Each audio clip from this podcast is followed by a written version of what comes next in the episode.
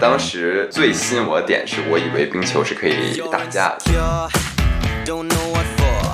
冰上球类运动的话，早在两三百年之前，世界上就有不同形式。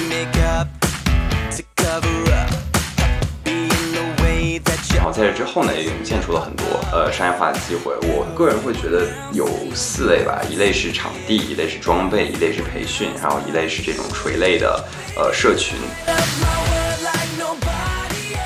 大家好，欢迎收听本期创业百家谈，我是立新，我是 York。冬奥会的脚步越来越近了，大家对冰雪运动的热情也在持续升温。那么今天我们邀请到了 BAI 的冰球少年 York，他除了投资人的身份之外，还是北大冰球队的前队员，有着多年的冰雪运动经验。嗯，大家好呀，我是 York。我其实呃，严格意义上讲，就没有很打很多年冰球了，但是我呃，大概是从小滑雪，可能在一到两年级的时候开始吧。然后一直到现在，呃，当时我觉得最吸引我的点是我以为冰球是可以打架的，对。但是后来发现我们国内的大学生联赛打的是女子冰联规则啊，我们并不能打架。York，我想以一个小白的身份问一个问题：冰球和冰壶的区别是什么？因为我发现不只是我一个人也有这样的误区，大家好像说到冰球都会以为是在地上拿着刷子刷的那个运动。不是不是不是拿着刷子在地上刷那个，对，那个叫冰壶啊，这对还还是蛮不一样的啊。就是冰球是大家拿着棍子在在在冰上乱跑的那个，对，啊，具体区别在于，呃，冰壶其实是一个比较比较慢的运动嘛，就是它追求的是你的精细度，呃，冰球其实是一一项非常快的运动，它追求的是你的。呃，速度和团体配合，每个队有六个人在场上，呃，一般是四组啊，就是一组是五个人，不包含守门员，然后会有这个一到两个门将替补，然后每次上场是六个人，一个门将，呃，两个后卫，一个中锋，两个边锋，呃，通过击打一个呃大概直径十厘米左右的一个小球啊，是尝试把这个球打到对方的门里，啊，对，大概是这样的一项运动。哎，York，你能给大家简单介绍一下冰球的起源吗？冰上球类运动的话，早在两三百年之前，世界上就有不同形式啊，比如荷兰有这个科尔芬，然后美国有悉尼，然后俄罗斯就是冰上曲棍球，北欧还有叫班迪，然后中国有这个冰上的蹴鞠，呃，但是现代冰球的真正起源地其实是加拿大，就大概在一一八。五五年左右吧，嗯，冬天冬天的时候呢，加拿大的呃一些地区会有一些体育爱好者，呃，在冰封的湖面上拿着曲棍，然后脚上绑着冰刀，呃，追打这个用木木片做成的球啊，就是这是真正冰球的发源。对，因为我是北方人嘛，就对冰雪运动一直都还挺感兴趣的。我大概从小滑雪，可能从一二年级开始。然后后面也是因为机缘巧合，就是北大冰球队组建的时候，然后雪协的朋友就拉我一起过去，因为那会儿我就呃胖了很多，所以 比较比较能这个，可能觉得我比较 fit in 冲撞吧，对。然后我当时也是觉得冰球是一个很激情，然后又是团队协作。呃，需要人高速反应，然后又需要默契配合这样的一个运动，我就觉得很符合我价值观，然后我就去打冰球。啊，York 其实也带到了我们接下来马上就要问的几个问题。那你说那个 一开始加入冰球队是因为体型适合冲撞，那么呃，所以就是冰球这个运动对冰球运动员的身高和体型具体有一些什么样的要求呢？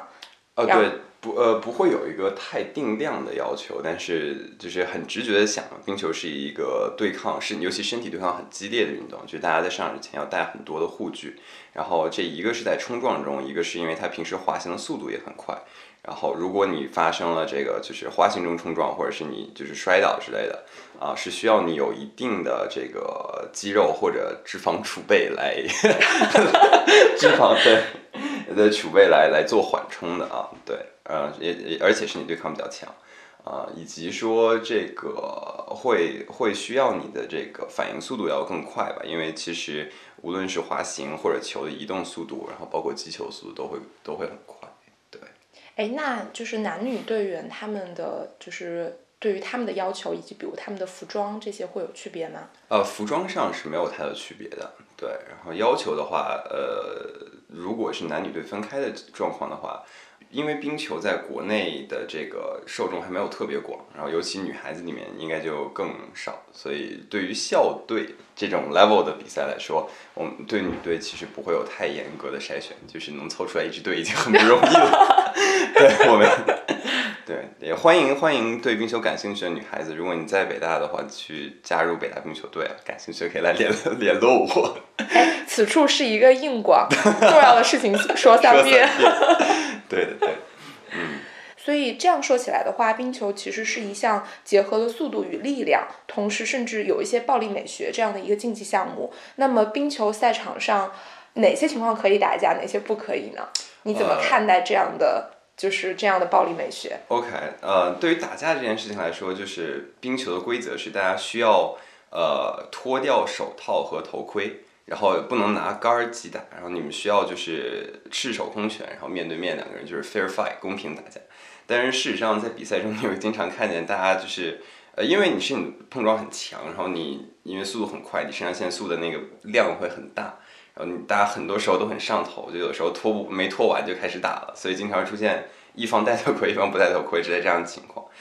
然后呃，打架打架其实没有明确的规定说你什么时候可以打，就是只要你要你要打的话就拉开，然后你把护具脱掉，就是 decent decent person 的做法。但打完之后呢，就是裁判规则是会对双方都进行处罚，然后冰球的处罚就是关小黑屋啊，就大概会啊两个人都都会都会管，无论是谁谁先谁后谁 initiated 这样子。对，然后冰球之所以会有这个规则，其实因为最早的时候，呃，联赛需要商业化，然后商业化的话需要一些就是噱头，对噱头，然后博人眼球的那种场面啊，才会才开放这个打压规则，然后就沿袭下来了。对。那现在它至今是赛场上一个很重要的组成部分吗？呃，是的，就是在团队里，其实有的队会有这样一个角色，就是这个人呢，他就专门负责打架，因为打架 之后他会会关禁闭嘛。然后你就可以去找对面队的那个 top player 去打架，然后呃，然后把他拉拉在一起，对，多加水，一起一起去关关一段时间。那之所以是一种竞技的策略，某种程度上啊。啊，那刚才我们刚好提到了冰球运动的规则，所以我听说在比赛中换人的次数也是不限的，且没有名额的限制，这可能在运动当中是一个比较少见的这样的一个设置。对，啊，那就是还有一些类似这样的那个规则，就可以跟我们讲解一下吗？嗯，可以啊，就是确实换人次数不限的，因为就是他实在太累了，就是 冰球打起来的时候，呃，经常大多数情况下身体都是处于无氧状态吧，因为。呃，你需要就是你需要很快，然后而且很激烈，所以经常你两个攻防转换下来，可能甚至一个攻防转换下来，然后就需要就需要休息了，对，就就就就跟不上，所以呃，这个会蛮还蛮正常的。对，冰球第二节的呃是会这个攻攻攻守去转换的，就是你们两两方所在场地转换，但你换人的那个位置是不会转换的，也意味着说。呃，你上场区域有可能就在对方的那个蓝线区以内啊，所以在比如说快攻的时候，呃，就会有一些有一些战术搭配可以打。嗯，明白。那你上场最长的时间和最短的时间分别是多少？这个有印象吗？哦，我很难说具体的时长哎，最长可能有个，因为一节是二十分钟，但是我们当时因为是呃就大学生联赛，我们是十五分钟，然后。可能有七八分钟，最长最短就十几秒。真的吗？真的有，真的有，真的对，有意思。十几秒的情况是什么呀？就是我随便问问。大概是我争了个球，然后就打了一场，可能然后哎，我我不太记得了。事实上，要么就是我们进了，要么就是我们被进了，然后啊，然后你就就下场了，你就胜利下场了啊。要么就是失败下场。反正 either way 的 一种情况，对，有意思。哎，那就是我们刚才陆陆续续提到了好多冰球的规则呀，然后那个在场上的一些表现，就是普通人如何快速的去看懂一场冰球比赛呢？York 有一些观赛指南吗？呃，我觉得你就盯着那个球看就好，因为因为就是那个球真的它很小，它可能就是直径有个十厘米。啊，然后它很小的一个小黑块儿，而且它移动速度特别快，就是你看的时候，很多时候就看不太到球在哪。对，如果你看不到球在哪儿的话，就看大家在哪个地方运动的最激烈，那个这样子的话，那个球大概率是在它的杆儿下。啊，对，我觉得就是最开始的时候努力做这一件事情就好。啊，哎，那进阶版就是比如你平时会看什么样的冰球的比赛，然后可以推荐我们，可以让我们普通人作为那个观看的材料去进阶吗？对，就基本上大家看 NHL 的话就够了，然后 CCTV 五加会时不时播。对，呃，NHL 算是目前地球上最高级别，就是水平最高的联赛啊。然后国内的话有 KHL，就是昆仑红星在打的是欧亚大陆的联赛。啊，大家也可以关注一下，而且到之后的话，大家可以关注一下这个不同队员的跑位吧。我觉得就是去看他们之间怎么配合的，中锋怎么迂回带球，然后传给边锋，他们需要怎么搭配，进篮进篮线有怎么样一个策略。哦，对对，说到篮线的话，其实有一个呃小知识跟大家分享，就是在冰球比赛里，呃，双方的这个球门前面的一段位置都有一个蓝线，然后中间是有一个中线，这是冰球场上的三道线，然后呢。呃，如果对于攻方球员来说，你的球人先于球进到蓝线里，然后这个时候如果有你方球员碰到球的话，就会被吹越位啊。这越位之后呢，需要暂停这个暂停攻暂暂停你的攻势，同时要把球拿到你方的蓝线前面争球的啊。所以这个是呃打会打断你们的进攻节奏，同时也会让这个攻守的优势转换的一个一个机制吧。对，所以大家也可以关注一下这件事情，嗯。嗯，那么接下来在呃冬奥的赛场上，我们也很快就能够看见中国的女子和男子的冰球队上场了。呃，我听说今年冬奥会上，中国冰球是第一次迎来男女冰球同时登上冬奥的舞台。那么，呃，中国冰球队在世界赛场上的排名如何呢？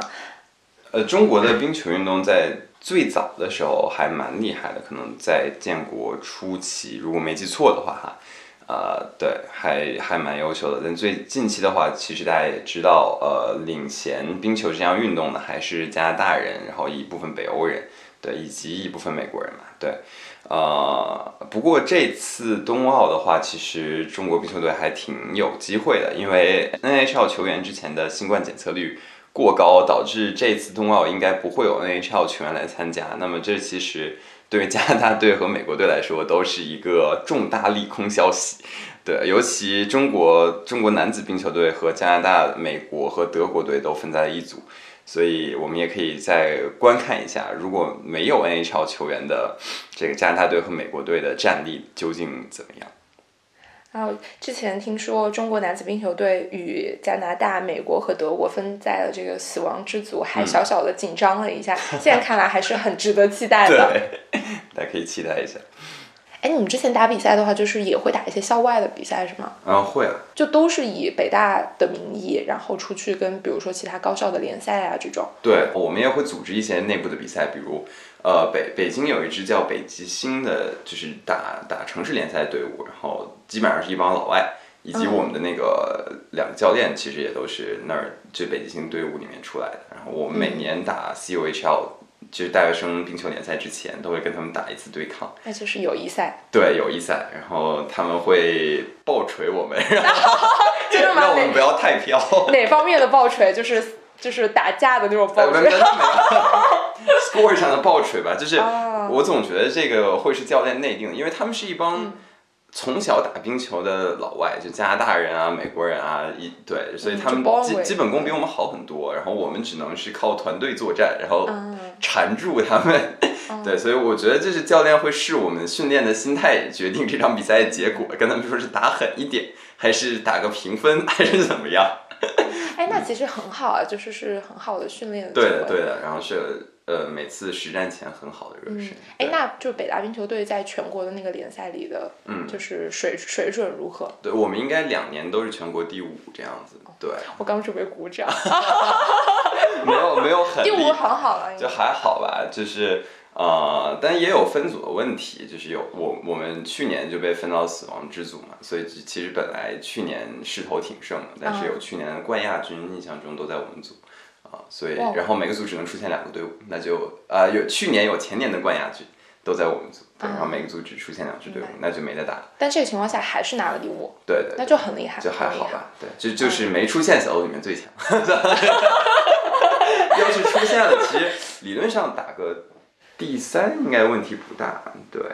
啊，所以那就第四没问题，然后第三我 actually 忘了是什么队了，但印象中也是有一战之力。第一、第二，一个是哈体哈尔滨体育学院。就是中国国家队冰球运动员的摇篮，然后一个是黑河学院，他们每年可能有九个月都是冰期。嗯，哎，对我刚想问，是不是越往北的学校，它可能那个训练的条件越好，然后它其实呃，就是有助于他在赛场上更好的去表现呢？对，我觉得是两点，一点是训练条件更好，他们冰时冰期更长，而且就是可能相对来说能 deploy 的时间更多，然后另一点是就是那个地方的人们。就他们是真的是从小滑冰，就比如我大学的室友，他是东北人，然后他们小学体育课就是在冰上发生，